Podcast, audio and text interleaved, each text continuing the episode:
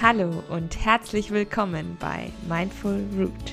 Mein Name ist Hanna Flessner und ich möchte dich mit meinem Podcast begleiten, mehr Achtsamkeit in deinem Leben zu verwurzeln.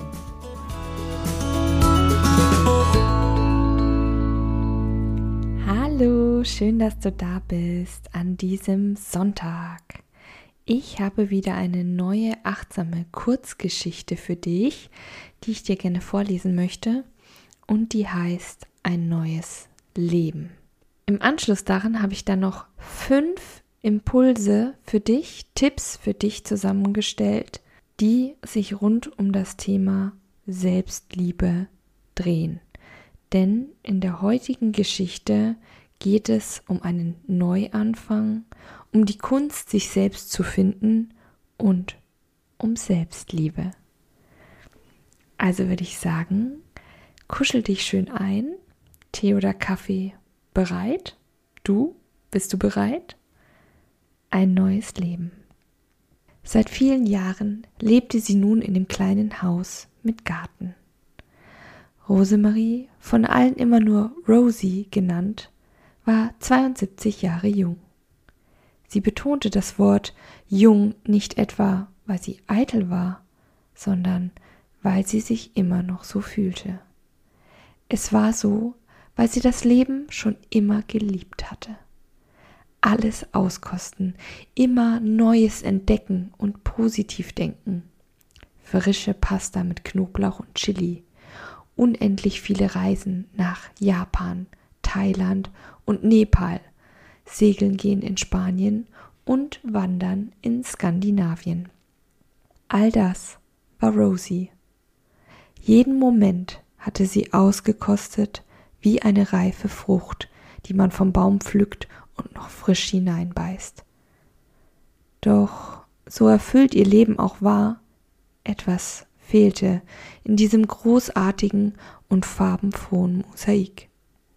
Ihr Sohn Lars war nach einem großen Streit, der alles verändert hatte, aus ihrem Leben getreten.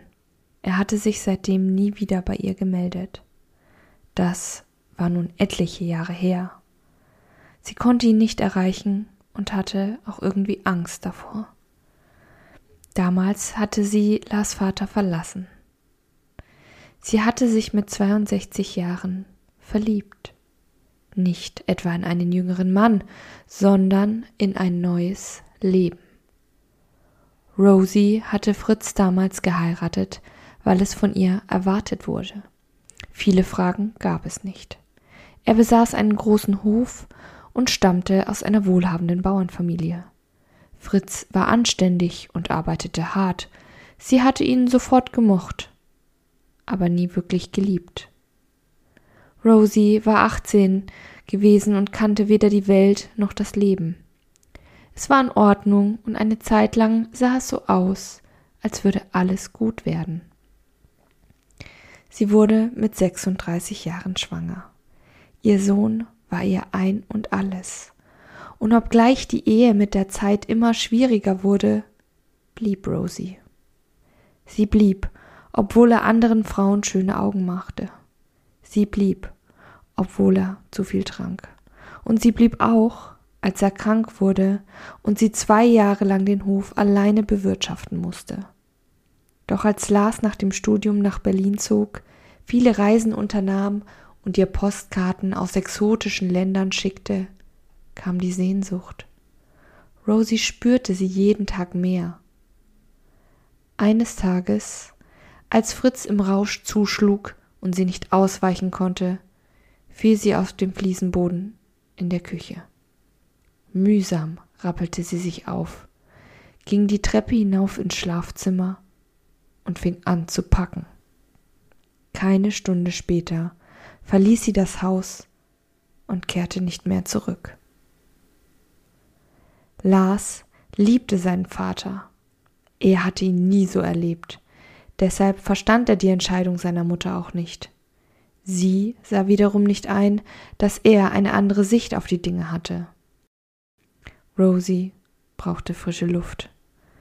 Die Tränen kamen schon wieder hoch. Sie beschloss, einen Spaziergang zu unternehmen. Als sie die Tür öffnete, stand da ein kleines Mädchen und lächelte. Papa hat gesagt, ich soll an der Tür klingeln und dir fröhliche Weihnachten wünschen, sagte sie.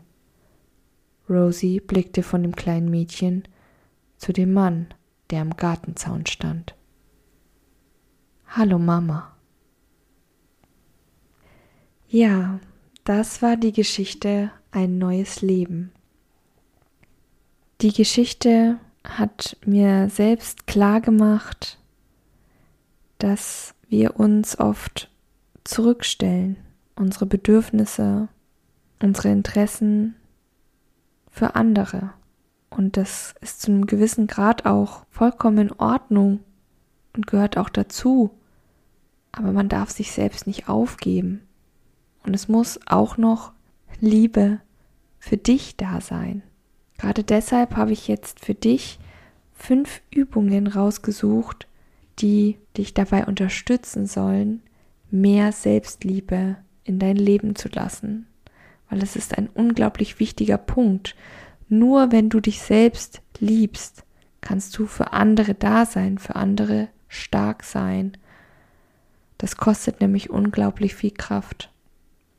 Und wie der Autor Oscar Wilde gesagt hat, Eigenliebe ist der Beginn einer lebenslangen Romanze.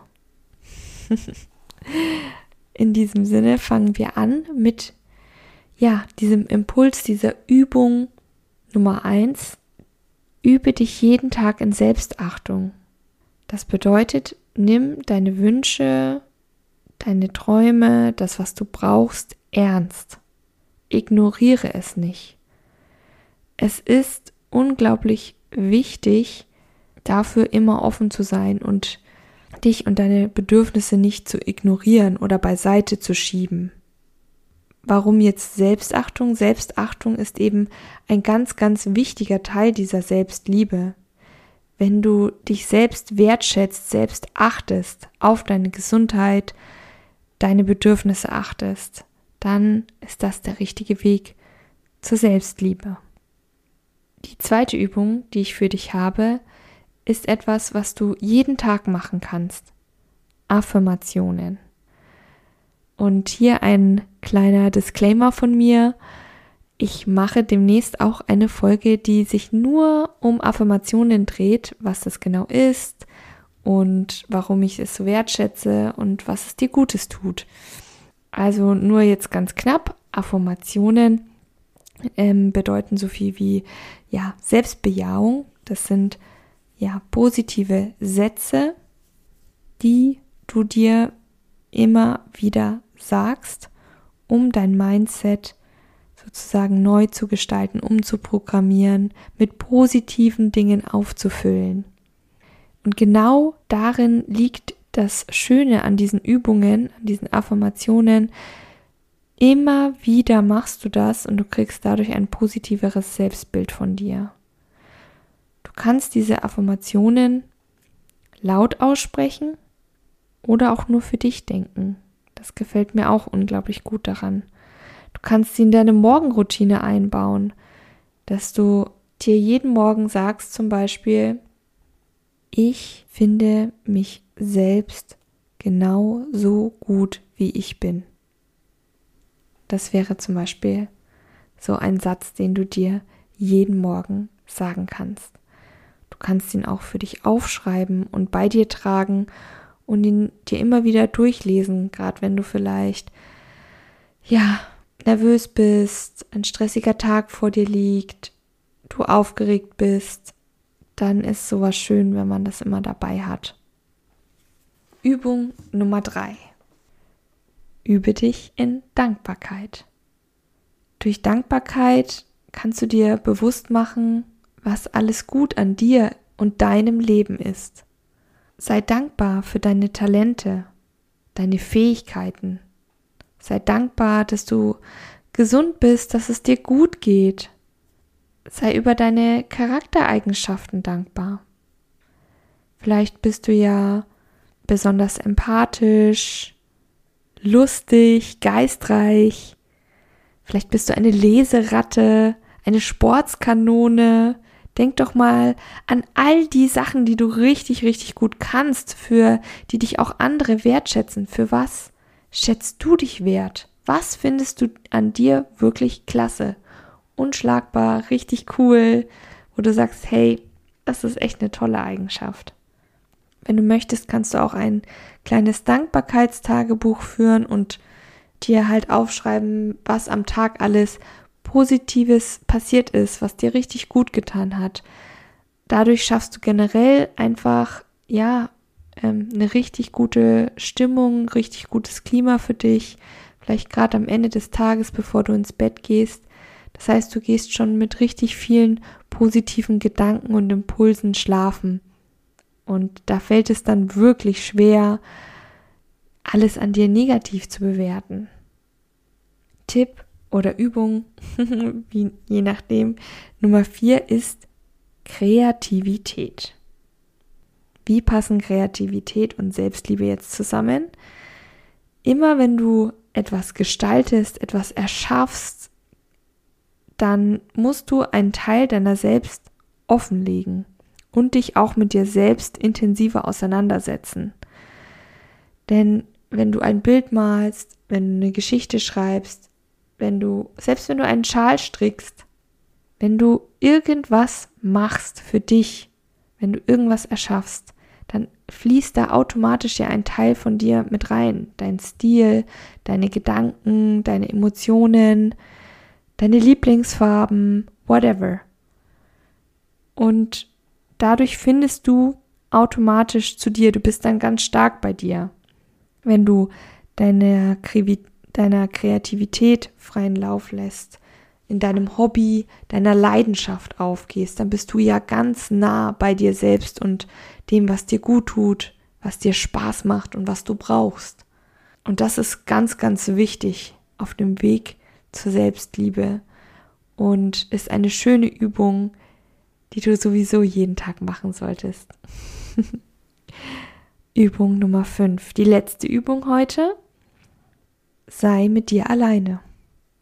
Sei ganz bewusst mit dir alleine. Und ich sage nicht einsam, weil man sollte sich nicht mit sich selbst einsam fühlen, sondern man sollte ganz entspannt für sich seine Akkus aufladen, seinen Gedanken lauschen und vor allen Dingen ganz ungefiltert für sich sein. Wenn du mit anderen zusammen bist, versteckst du immer einen Teil.